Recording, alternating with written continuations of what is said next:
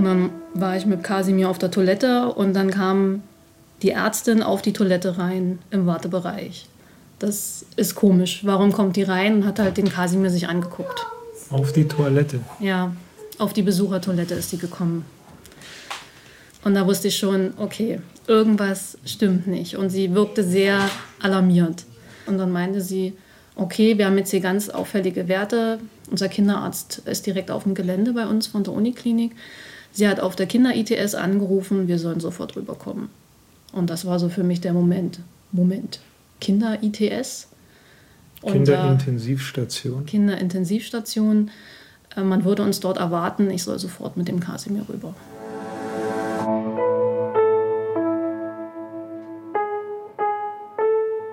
Eltern ohne Filter. Ein Podcast von Bayern 2.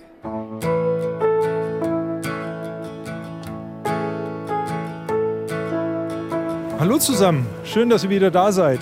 Ich bin ein bisschen außer Atem, wie ihr vielleicht hört. Das hat damit zu tun, dass ich die erste Challenge des Tages heute schon mal geschafft habe. Die hieß wie folgt, äh, Kinder in die Kita bringen, früher als sonst. Schnell in die Arbeit, weil ich habe mein Ladekabel vergessen, vor einer langen Reise eher doof. Und dann noch rechtzeitig zum Bahnhof kommen. Ich habe es geschafft, ich bin rechtzeitig am Bahnhof. Warum bin ich heute hier? Ich nehme euch mal wieder mit auf eine EOF-Reise und äh, die Reise hat eigentlich schon vor wenigen Wochen begonnen. Da haben wir eine E-Mail bekommen und zwar von Marcel. Der hat uns um 1.28 Uhr geschrieben, halb zwei Uhr nachts. Und zwar, weil er gerade eine unserer Podcast-Folgen gehört hat und weil er reden will. Ich erzähle euch gleich, um was es geht. Bis dahin dürft ihr mal raten, wo ich eigentlich hinfahre. Von München aus viereinhalb Stunden nach oben rechts. Bis gleich. Schön, dass ihr wieder da seid. Ich freue mich dass Marcel in dieser Nacht, in der er uns die E-Mail geschrieben hat, um halb zwei noch wach war, das hatte eigentlich gar nicht so richtig mit unserem Podcast zu tun. Nein, Marcel ist öfter mal um die Uhrzeit wach und das seit Jahren. Er kümmert sich nachts nämlich um seinen Sohn, den Kasimir. Kasimir ist fünf Jahre alt und hat leider Diabetes Typ 1. Und in dieser Nacht war sein Zuckerspiegel mal wieder nicht gut. So hat es Marcel in der Mail geschrieben. Nicht gut heißt konkret, wenn Kasimir über längere Zeit zu wenig Zucker, also Kohlenhydrate im Blut hat, bedeutet das, dass sein Gehirn keine Energie aus dem Körper ziehen kann. Kasimir würde so möglicherweise irgendwann bewusstlos werden. Und deswegen hat Marcel seinen Sohn auch alle halbe Stunde geweckt und ihm Apfelsaft gegeben, um den Zuckerspiegel wieder auszugleichen. So ähnlich läuft das nun seit ungefähr drei Jahren seit die Diagnose da ist. Da war Kasimir gerade mal zweieinhalb. Von diesem Tag an war alles anders.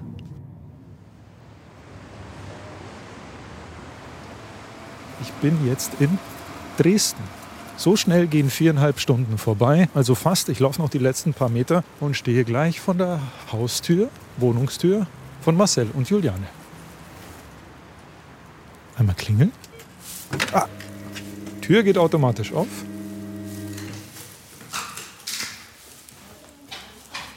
Hi. Ah, hier unten gleich. Ja, ja, natürlich. Guten Tag. Hi. Ähm, Schuhe.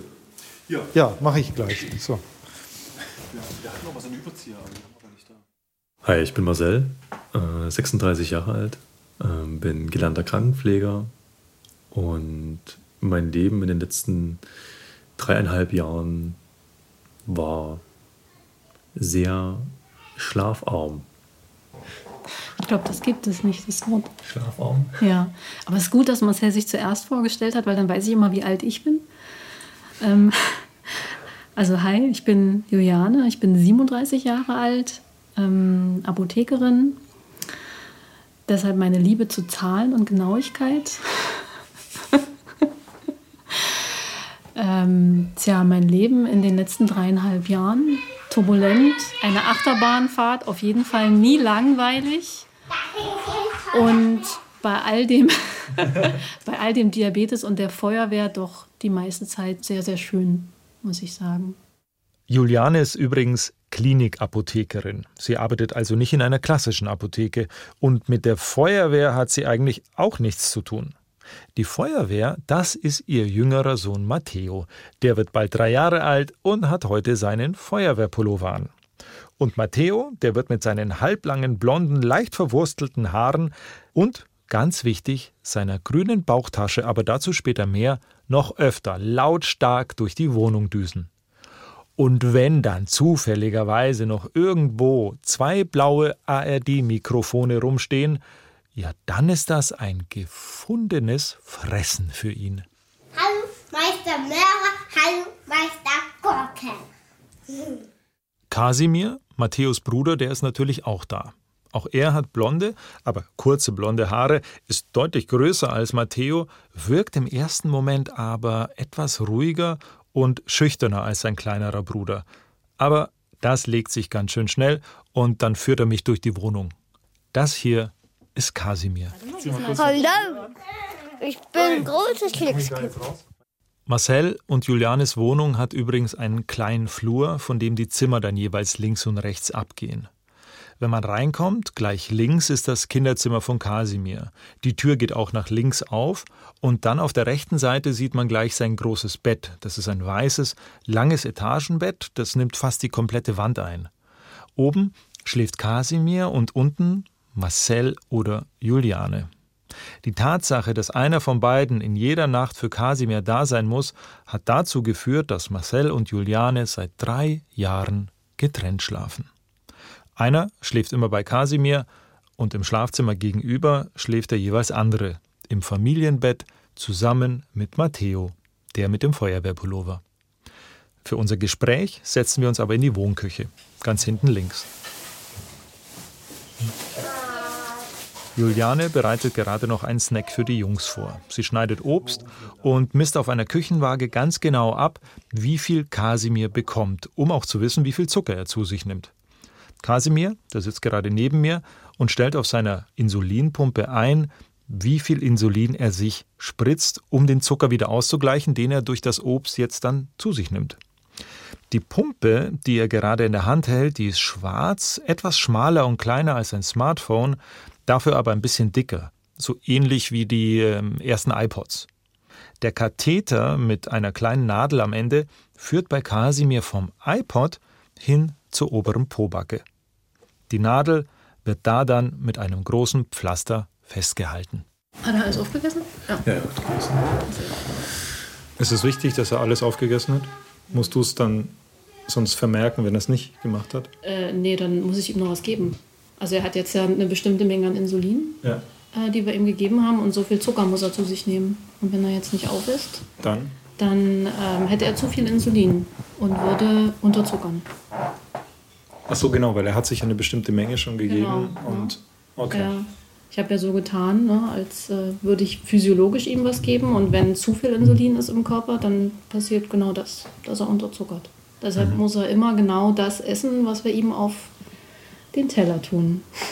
Was ein großer Spaß ist bei kleinen Kindern. Ja, wobei das jetzt mit fünfeinhalb äh, schon wesentlich einfacher ist als damals. Also mit zweieinhalb ähm, stellen ein Kind einen Teller hin und sagt, schaffst du das? Dann sagt das Kind wahrscheinlich immer ja, aber wenn er nach der Hälfte der Portion sagt, ist, äh, ich möchte den Kartoffelbrei nicht mehr essen oder das nicht mehr essen, dann stehst du halt da und denkst, okay, jetzt hast du alles Insulin gespritzt und nun, dann geht's los. So dieser, dieser Kampf ähm, mit den Kohlenhydraten. ne? Also zu, wir sagen immer so Zucker, die, die Kohlenhydrate letztendlich, das ist ja das Entscheidende.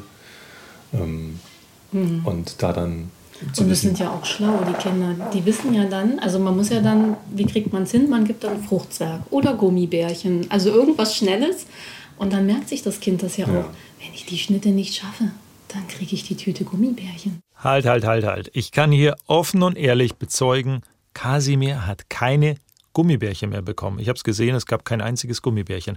Er hat sein Obst ja auch aufgegessen. Da könnte man jetzt sagen, hm, Kasimir, strategischer Fehler, du hast deine Chance auf Gummibärchen verpasst. Anfänger. Nein, Spaß beiseite, Kasimir ist mit Sicherheit kein Anfänger. Er hat auch nichts verpasst. Kasimir weiß nämlich sehr genau, was er tut.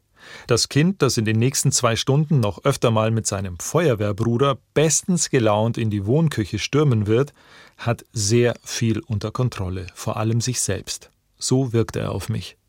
Der Umgang mit seiner Insulinpumpe für Kasimir Standard.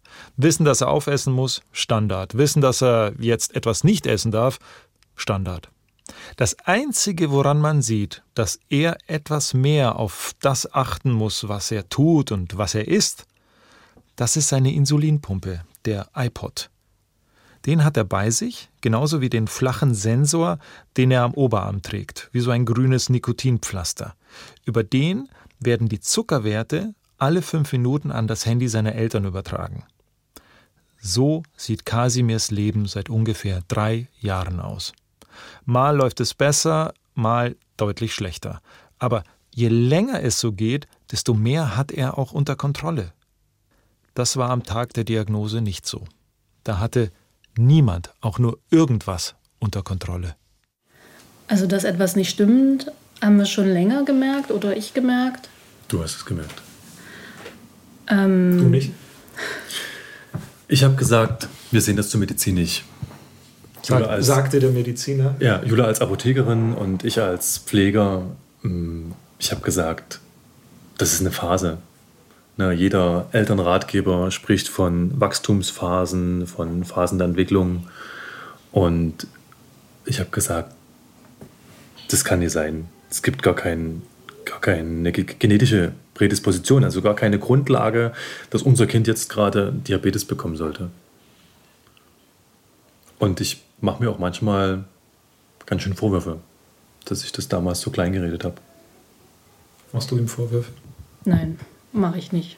Also überhaupt nicht. Es war letztendlich mehr oder weniger Zufall, dass ich an dem Tag mit ihm zum Kinderarzt gegangen bin.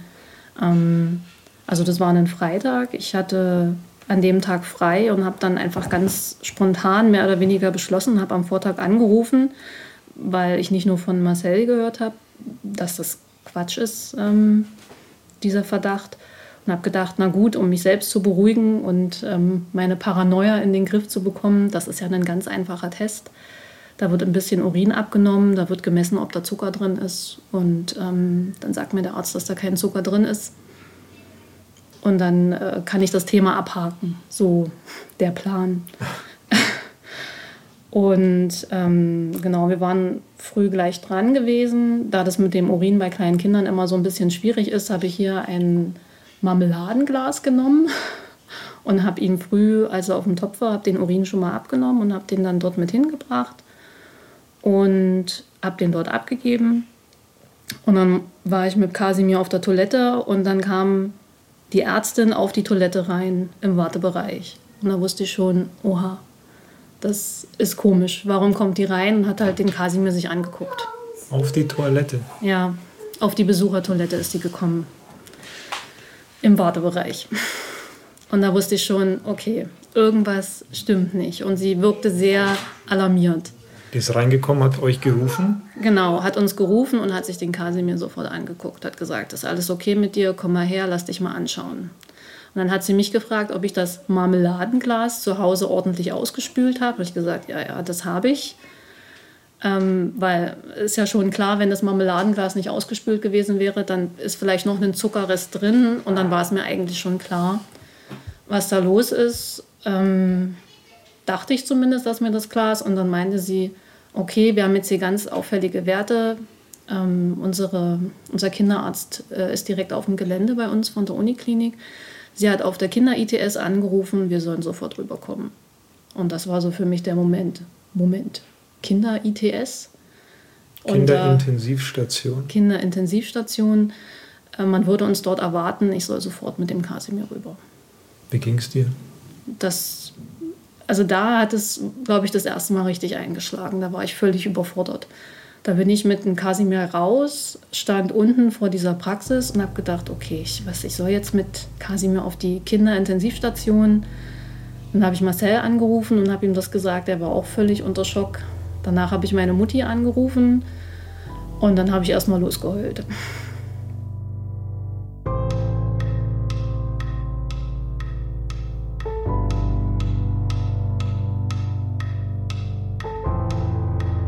Also wir sind direkt rangekommen, wir sind dort direkt in den Untersuchungsraum rein und dann haben sie angefangen, ihnen diverse Zugänge zu legen. Was heißt diverse Zugänge? Eine, eine Flexhüle zu legen, mehrere. Also sie mussten ja Blut nochmal abnehmen. Wo genau? Und an der Hand? An der Hand genau. und am Arm. Das war der ähm, Moment, als ich gerade dazugekommen bin. Also ich bin auf Arbeit, habe sofort alles stehen und liegen lassen und bin mit in die Notaufnahme gefahren. Ähm, Arbeitest du im selben wir kennen ja das Genau, wir kennen ja das Gelände ganz gut. Und bin dann da reingekommen und da knieten schon irgendwie drei Ärzte ähm, und zwei Schwestern gefühlt auf unserem Kind und haben da versucht, Blut abzunehmen. Auf einem zweieinhalbjährigen und, Kind. Ja, der hat sich mit Händen und Füßen gewehrt. Und die Sache ist ja auch die, wenn zu dir gesagt wird, dein Kind muss auf eine Intensivstation und du guckst dein Kind an und das ist aber für dich in erster Linie erstmal ganz normal. Der ist ja, der zeigt ja äußerlich keinerlei Symptome. Dann denkst du dir so, was, was passiert hier gerade krasses? Ne? Und dann dieser Weg auf eine Intensivstation, und dann heißt es eigentlich, dass du als Elternteil nicht da bleiben darfst. Du darfst nicht im Klinikgelände mitschlafen. Und da haben wir gesagt, also bei aller Liebe und unabhängig davon, dass wir Personal sind, wir sind jetzt hier nie als Apothekerin und als Pfleger, wir sind hier Mama und Papa. Wir lassen unseren zweieinhalbjährigen Sohn jetzt nicht die Nacht alleine auf Intensivstation. We're in this dark place now. We just don't know how to look with patient eyes, my dear. Now we're moved by fear. We're in this weird stage. And we just don't know how. Marcel hat dann die Nacht bei Kasimir im Zimmer verbracht, auf einem schmalen Feldbett. Das haben sie ihm noch schnell bereitgestellt. Juliane ist nach Hause gefahren. Der ruhigere von beiden sollte vor Ort bleiben. So haben die das ausgemacht. Geschlafen haben am Ende weder Marcel noch Juliane. Am ehesten vielleicht noch Kasimir, der war völlig erschöpft vom Kampf gegen die Ärzte. Aber mit Schlafen hatte das auch nicht wirklich was zu tun, weil jede Stunde ist jemand reingekommen und hat den Blutzucker gemessen. Jede Stunde wurde Kasimir also wieder geweckt. Nach einem Tag durfte er die Intensivstation zum Glück wieder verlassen. Und zehn Tage später durfte er dann ganz nach Hause fahren. In der Zwischenzeit hat man Marcel und Juliane erklärt, was das jetzt alles bedeutet, was auf sie zukommt und wie sie es handeln können. Es war sozusagen ein 10 Tage Diabetes-Crashkurs. Das war er also. Der Start in ein komplett neues Leben. Für alle. Und über dieses Leben hat uns Marcel am 1. Oktober um 1.28 Uhr eine E-Mail geschrieben. Habt ihr alle eigentlich Diabetes? Ja, wir haben alle Diabetes, kann man nicht anders sagen. Also man tut zwar immer so, dass man sagt, der Diabetes soll nicht das Leben bestimmen, aber ich glaube, dass er bei uns einen sehr, sehr großen Teil einnimmt. Beziehungsweise, ich überlege gerade, wir hatten im letzten Urlaub, im vergangenen Jahr, da hatten wir eine extrem gute Phase im Urlaub, da war der Diabetes nicht da wir sprechen immer vom kleinen Diabetesmonster. Und da hat das, glaube ich, auch Urlaub gemacht. Und das war, das war unglaublich schön. Also da waren die Nächte sehr, sehr stabil und auch tagsüber. Weil man muss sich das so vorstellen, die Technik macht ja viel möglich beim Diabetes, sodass wir viele, viele Werte haben, viele, viele Möglichkeiten und sehr, sehr viele Alarme. Tag, Tag und Nacht. Hm. Also kein Tag ohne Alarm, keine Nacht ohne Alarm. Nein, ja. nein, definitiv nicht. Das wäre auch komisch. Da würden wir uns auch fragen, ob irgendwas nicht stimmt. Ja, dann würden wir die Technik in Frage stellen. Ja. Ich würde dich bitten, ich habe deine E-Mail natürlich gelesen. Ja. Ähm, ein Teil davon ist mir aufgefallen. Mhm. Ähm, den habe ich hier, wie einiges anderes, auch farbig markiert. Ja. Das ist der Teil hier bis darunter. Mhm.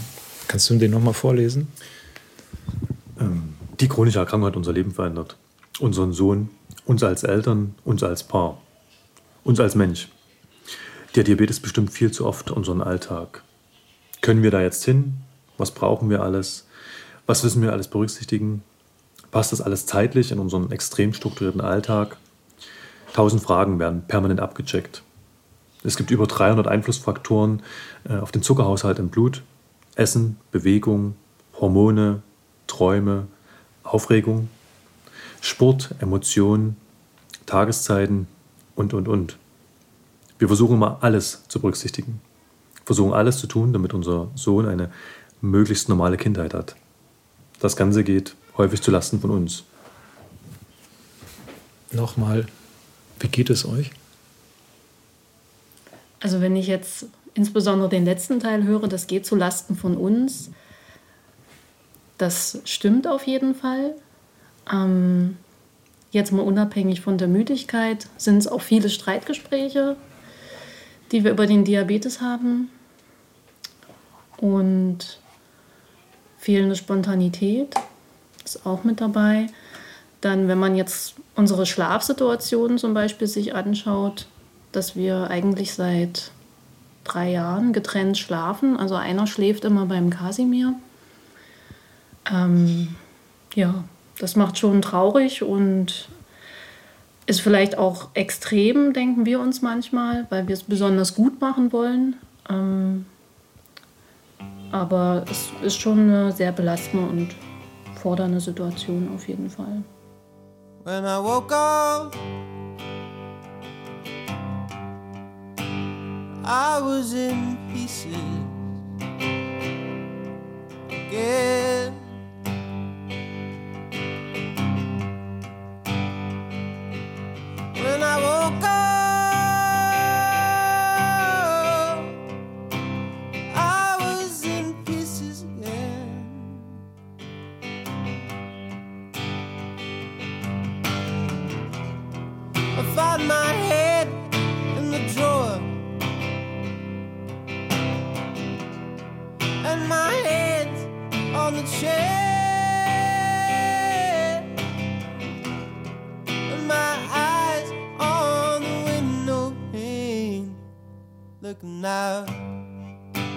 In Kasimirs Leben gibt es drei entscheidende Zustandsformen.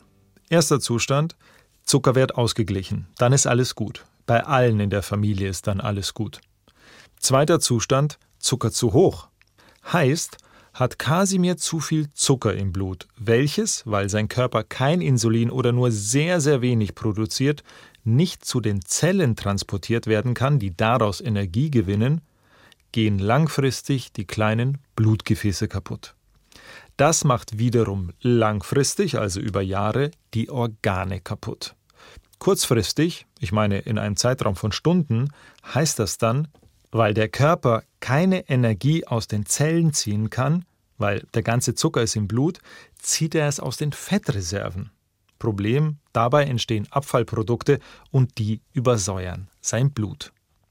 Long story short, diese akute Stoffwechselentgleisung, so nennt man das, kann dazu führen, dass Kasimir bewusstlos wird bzw. ins sogenannte diabetische Koma fällt.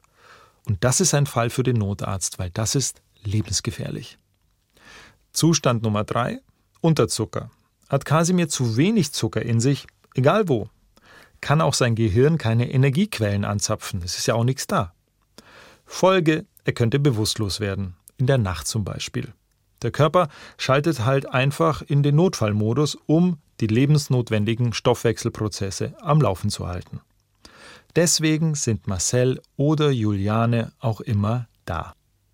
Und, ihr erinnert euch, über den Sensor an Kasimirs Oberarm bekommen die beiden die Werte an ihr Handy. 25 bis 30 Alarme in der Nacht waren über Jahre der Normalfall. Ehrlich, da kannst schlafen gleich vergessen. Lass es einfach. Wir sind nach zehn Tagen Klinikaufenthalt nach Hause entlassen worden okay. und hatten eigentlich überhaupt keinen Plan, wie es weitergeht. Also was halt von der Klinik Standard ist, man kriegt einen Psychologen an die Seite gestellt, man kriegt einen Sozialdienst an die Seite gestellt, wenn irgendwo Fragen sind. Das ist aber gefühlt so erstmal, um mit den Leuten in Kontakt zu kommen. Aber tatsächlich helfen und tatsächlich auch wissen, was das für unseren zukünftigen Alltag bedeuten wird, das konnten wir in dem Moment überhaupt nicht fassen.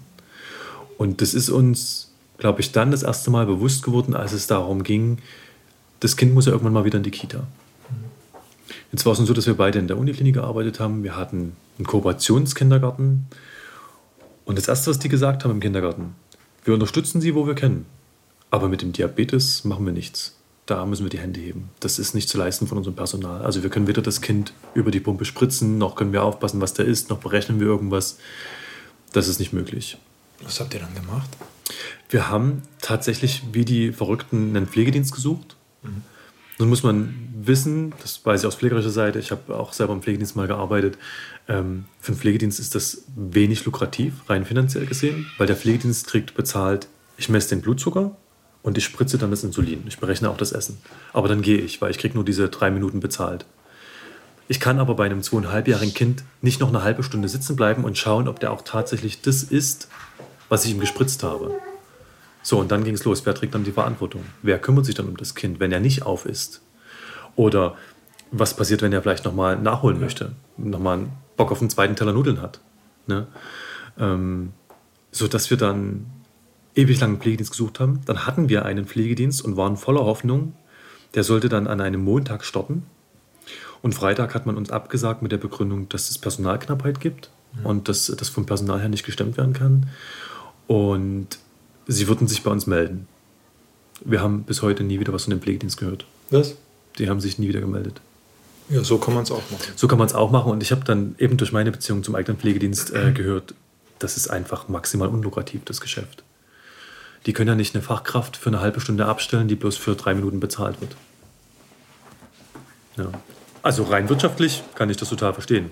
Menschlich für, für, einen, für, für einen Staat, der so ein krasses Gesundheitssystem eigentlich hat, ist das natürlich ein Faustschlag ins Gesicht. Ich muss euch ehrlich gestehen, ich habe die Stelle jetzt schon ein paar Mal gehört und beim Schreiben des Podcasts sowieso noch ein paar Mal. Ich komme aber aus dem Kopfschütteln nicht raus. In unserem medizinischen System wäre also Platz gewesen für einen erwachsenen Diabetespatienten, also für jemanden, bei dem man davon ausgehen kann, dass er auf ist, was man ihm hingestellt hat, wenn er das nicht eh alles selber macht. Ein Kind passt aber nicht in die Rechnung. Dafür haben wir keine Zeit und kein Geld. Alter Schwede. Die Geschichte geht aber weiter und hat auch eine gute Seite. Zwar mussten Marcel und Juliane eine neue Kita für Kasimir finden, die war dann aber super. Dort wurden sie unterstützt und mussten nicht wie bei der ersten Kita zu jedem, wartet mal, ich sag's nochmal, zu jedem Essen in die Kita fahren. Aufpassen, Insulin spritzen, warten, zurück in die Arbeit. Das ist in der neuen Kita weggefallen. Aber Genug der guten Geschichten. Kasimir wird bald sechs und der nächste Schritt steht an. Schule. Juliane ist sauer auf das System. Das ist jetzt nicht so, dass wir das erste Diabeteskind haben und das Schema, äh, unabhängig von der Einstellung, die Probleme und die Förderung, die man braucht, die ist bei jedem Kind identisch. Und trotzdem ist es jedes Mal so, als würde man das erste Mal damit um die, ähm, um die Ecke kommen. Na, und jeder muss die gleichen Anträge ausfüllen und immer wieder in den Widerspruch gehen. Man muss sich so viel erkämpfen und das in einer Position, wo man mhm. sowieso schon kämpft.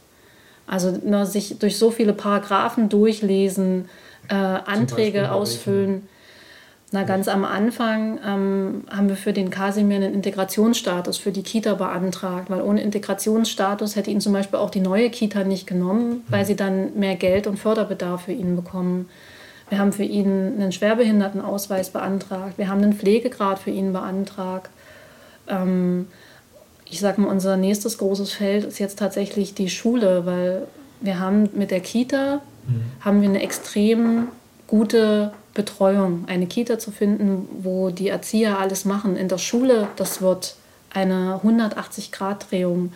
Bei der, bei der Vorstellung ähm, wurde uns direkt gesagt, was auch völlig verständlich ist, der Lehrer kann nur den Rettungsdienst rufen, mehr kann er nicht machen. Ja, das heißt, wir konnten von einem Niveau, das sozusagen ein funktionierendes System in sich war, kommen wir jetzt in ein System rein, wo überhaupt keine Hilfe vor Ort zu erwarten ist.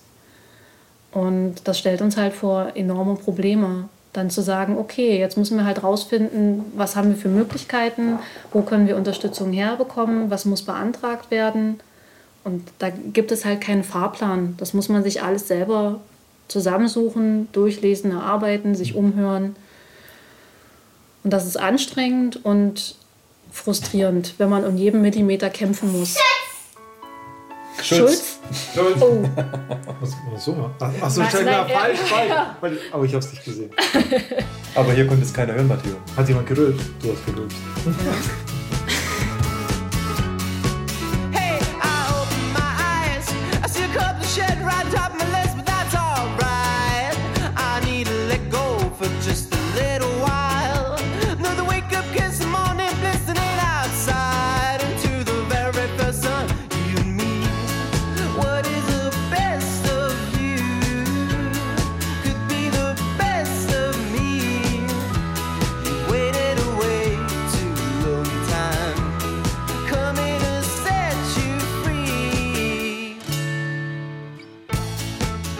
Ich hatte es euch ja versprochen. Ich meine, ich habe ja gesagt, dass ein Zweijähriger mit Feuerwehrpullover noch öfter durch die Wohnung rennen wird und mit all seiner guten Laune in die Wohnküche stürmt.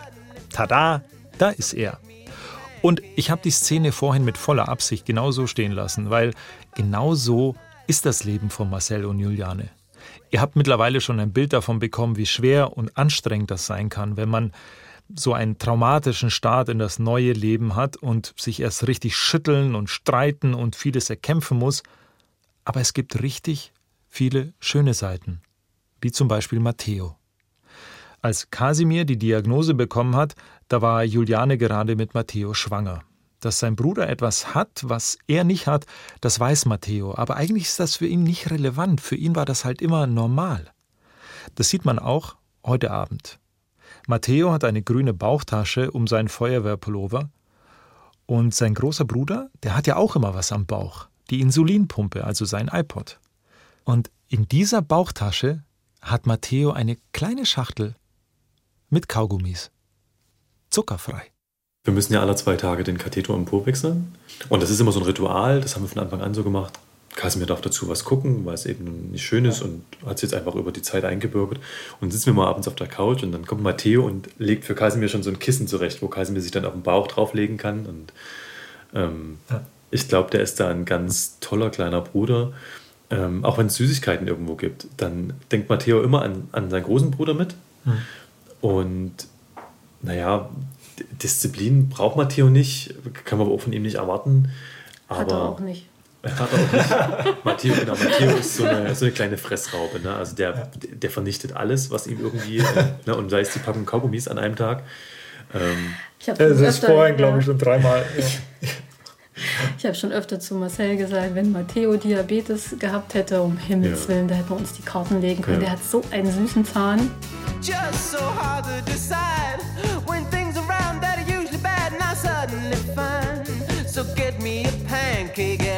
of wine. Now sip by sip, bit by bit, there goes nighttime. Oh, we're just so great, you and me. Der Gedanke, dass Matteo auch Diabetes haben könnte, ist übrigens gar nicht so abwegig. Er hat es nicht, das ist natürlich gut, aber Marcel und Juliane haben es prüfen lassen, weil sie meinten, dass er auch so Anzeichen zeigt wie Kasimir damals. Und seine Werte waren auch ein bisschen auffällig, aber es ist bei einem kurzen, heftigen Schock geblieben. Zum Glück. Das Risiko, dass auch Geschwisterkinder an Diabetes Typ 1 erkranken, liegt aber bei 20 Prozent. Das wissen Marcel und Juliane natürlich. Und als jemand, der in medizinischen Berufen arbeitet, haben sie, naja, einen anderen Zugang zur Krankheit, einen Wissensvorsprung, könnte man sagen. Vorteil, oder? Oder auch nicht. Kennt ihr den Spruch? Mit dem Wissen wächst der Zweifel. Ist es jetzt Fluch oder Segen, dass ihr Mediziner seid in der Sache? das ist eine Frage, die wir uns bis heute noch nicht beantworten konnten. Da ich jetzt mittlerweile weiß, dass du die Zahlen genauer kennst. Hast du geplaudert? Nein. Nein, das hat man vorher gemerkt, dass du ihn korrigiert hast. Ähm, ich bin ganz froh, dass ich Marcel habe. Also er sagt das jetzt äh, so schön harmonisch. Ähm, wir kennen die Werte und wir machen das immer alles schön. Das war tatsächlich ein harter Kampf, dahin zu kommen, weil ich von einem, glaube ich, von dem einen Extrem komme, dass ich sage, ich will die Werte immer im Normbereich haben, was völlig unmöglich ist bei so einem kleinen Kind ähm, mit den ganzen Einflussfaktoren. Marcel kam von ein bisschen höheren Werten mit mehr Entspannung und dann kam ich mit meinem Stress und dann haben wir uns irgendwann mit viel Kappelei in der Mitte getroffen. Also wir haben da auch schon oft drüber gesprochen. Es ist extrem schwierig, wenn die Werte nicht gut sind, dann sind beide Elternteile angespannt. Das ist einfach so.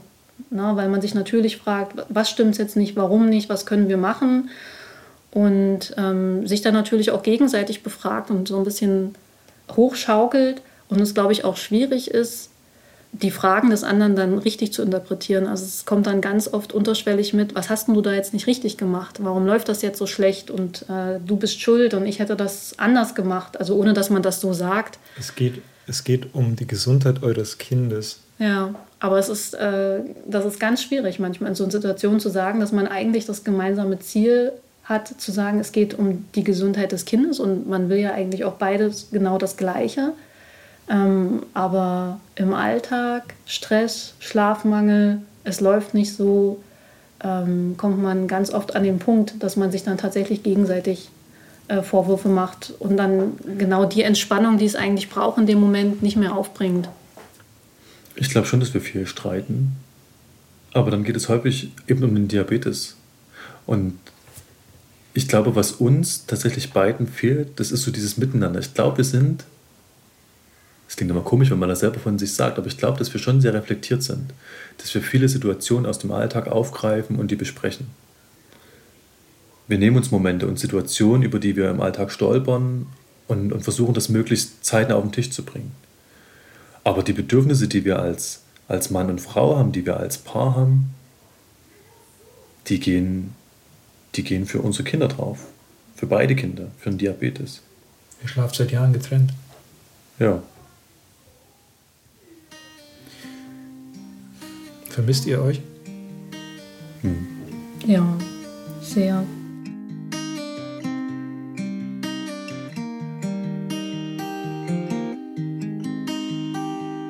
Yeah, that's right.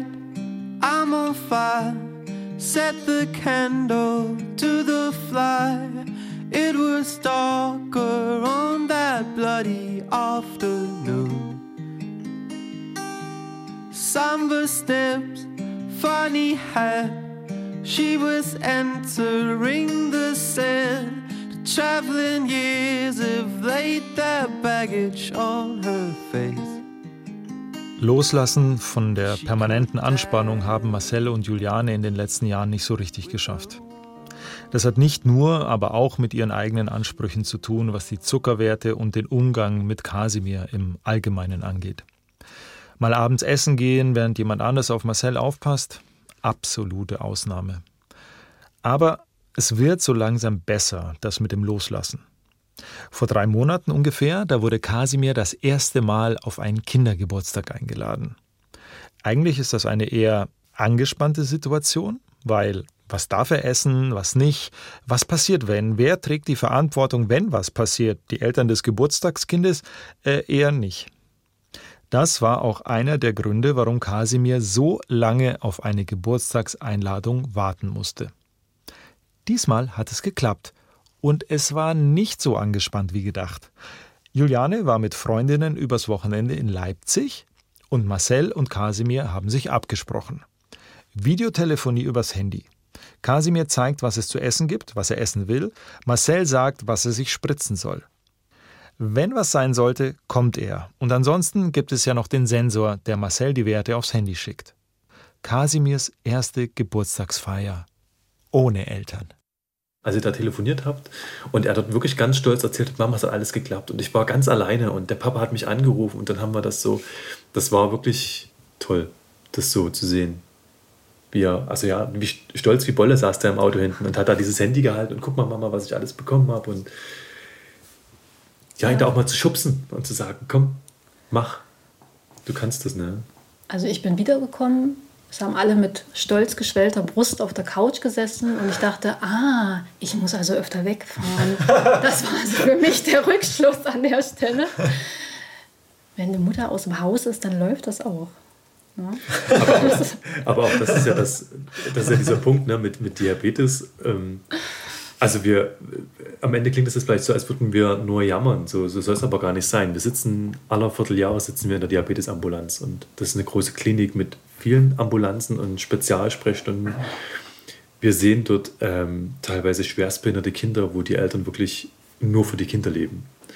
So ist es beim Diabetes ja nicht. Kasimir wird wahrscheinlich, der ist jetzt, der wird jetzt gleich sechs im Dezember, der wird vielleicht in den nächsten drei, vier Jahren auch so eine Selbstwahrnehmung haben mhm. und Unterzuckerungsanzeichen erkennen, dass er damit irgendwann uns die Last nimmt und Last klingt so negativ, aber dass er selbstständig damit leben kann und ein selbstbestimmtes, unbeschwertes Leben führen kann. Das ist natürlich sehr optimistisch jetzt ausgedrückt. also ähm, statistisch gesehen wird das erst mit zwölf. Da kommen die Zahlen. Es ist so schön mit zwölf. also mit zwölf, dass er so ein bisschen in der Lage ist, ähm, das alles so zum Teil zu managen und äh, auf Situationen adäquat Wenn zu reagieren. Er schon mit neun so weit ist, lässt du los? Nein.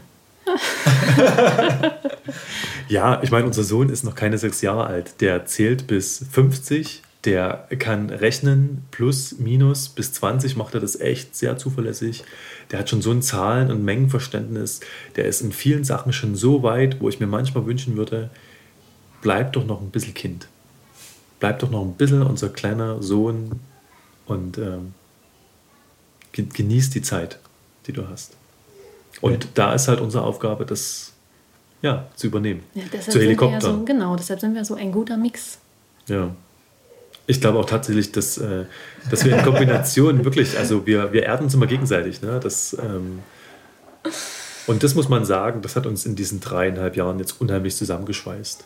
Also du, ich sage, du kannst, du kannst uns nachts wecken, brauchst du nicht, weil wir eh wach sind, aber wir, funkt, wir funktionieren besser als jedes Schweizer Uhrwerk. Also wir sind so eingespielt und wenn wir in Urlaub fahren und wir wissen, wir müssen das Diabeteszeug packen, dann äh, das ist nun mal ein eigener Koffer für das ganze Diabeteszeug.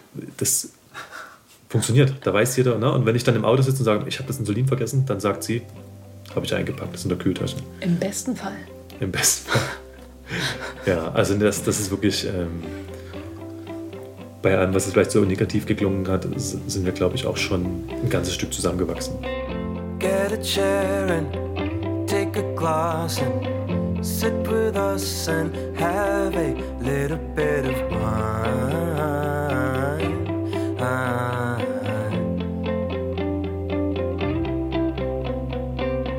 How are you and how is she and are you nervous or are you doing alright?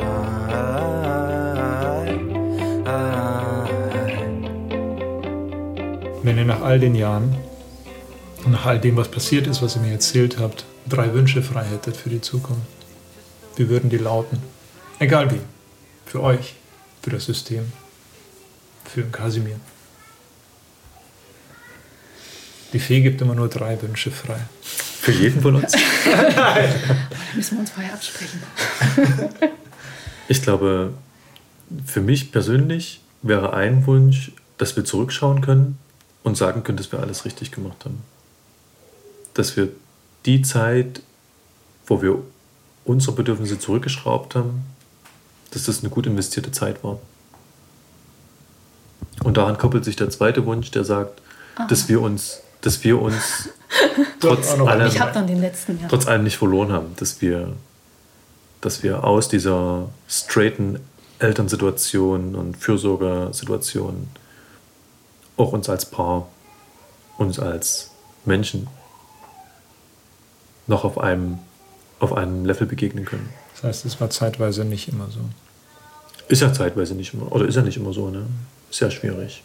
Also es gibt tatsächlich, ja, es gibt oft Phasen, wo wir wirklich nur funktionieren. Mhm. Also wo die Partnerschaft ähm, eigentlich überhaupt nicht existent ist, wo man kaum selber existent ist, weil so viel in den Alltag und ähm, reingeht, investiert werden muss, dass man noch nicht mal mehr Zeit für sich selbst letztendlich hat, geschweige denn dann auch für die, für die Partnerschaft.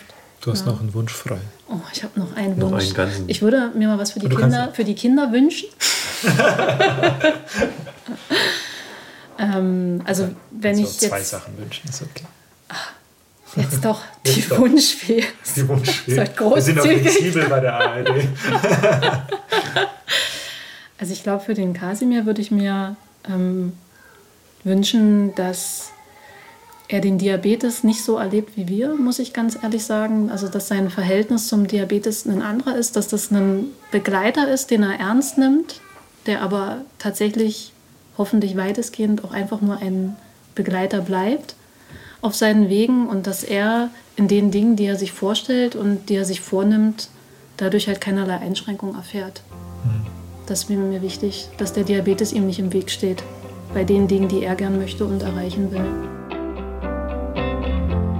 The days and all the nights and all the years and all the memories we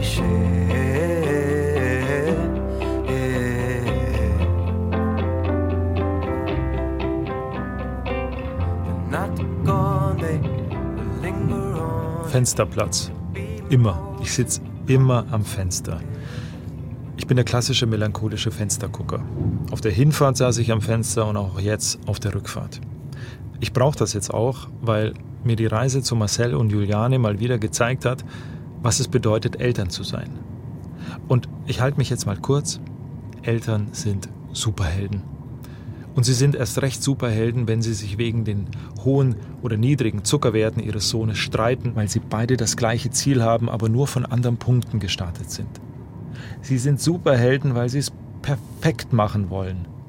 Und sie sind erst recht Superhelden, wenn sie ihren Sohn nachts alle 30 Minuten wecken, um ihm Apfelsaft zu geben. Jahrelang. In Deutschland gibt es rund 32.000 Kinder und Jugendliche mit Diabetes Typ 1. Jedes Jahr kommen noch mal knapp 3000 dazu. Im Gegensatz zu Diabetes Typ 2, den man auf falsche Ernährung, Fettleibigkeit und zu wenig Bewegung zurückführen kann, weiß man es bei Typ 1 leider nicht ganz genau. Er kommt einfach, könnte man sagen. Und deswegen habe ich mir noch eine Sache gemerkt. Sollte mein Sohn mal ein Kind mit Diabetes in seiner Kita, in seinem Kindergarten oder in der Schule haben, wir laden es zu Geburtstagsfeiern ein. Definitiv. Und dann fragen wir vorher seine Eltern, worauf wir achten sollen und lassen uns die Dinge erklären. Vielleicht schaffen wir es ja so, dass gleich mehrere Menschen gleichzeitig ein paar schöne Momente nur für sich haben. I stop and wonder how this happened after all. And it's been coming. Ich weiß es sehr zu schätzen. Wir haben viel geredet. Danke an euch. Ja, das war sehr angenehm. Ja, vielen Dank, dass du dir die Zeit genommen hast.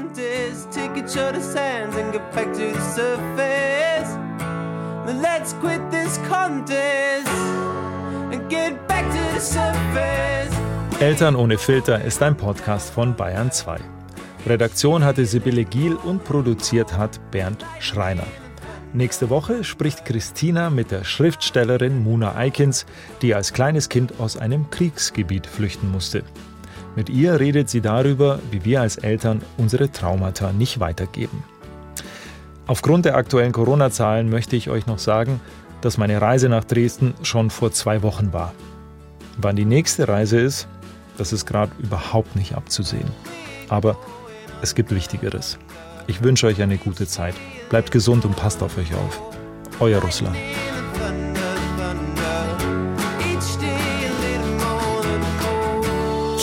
Russland. Danke, dass ich euch besuchen durfte. Russland. Ciao.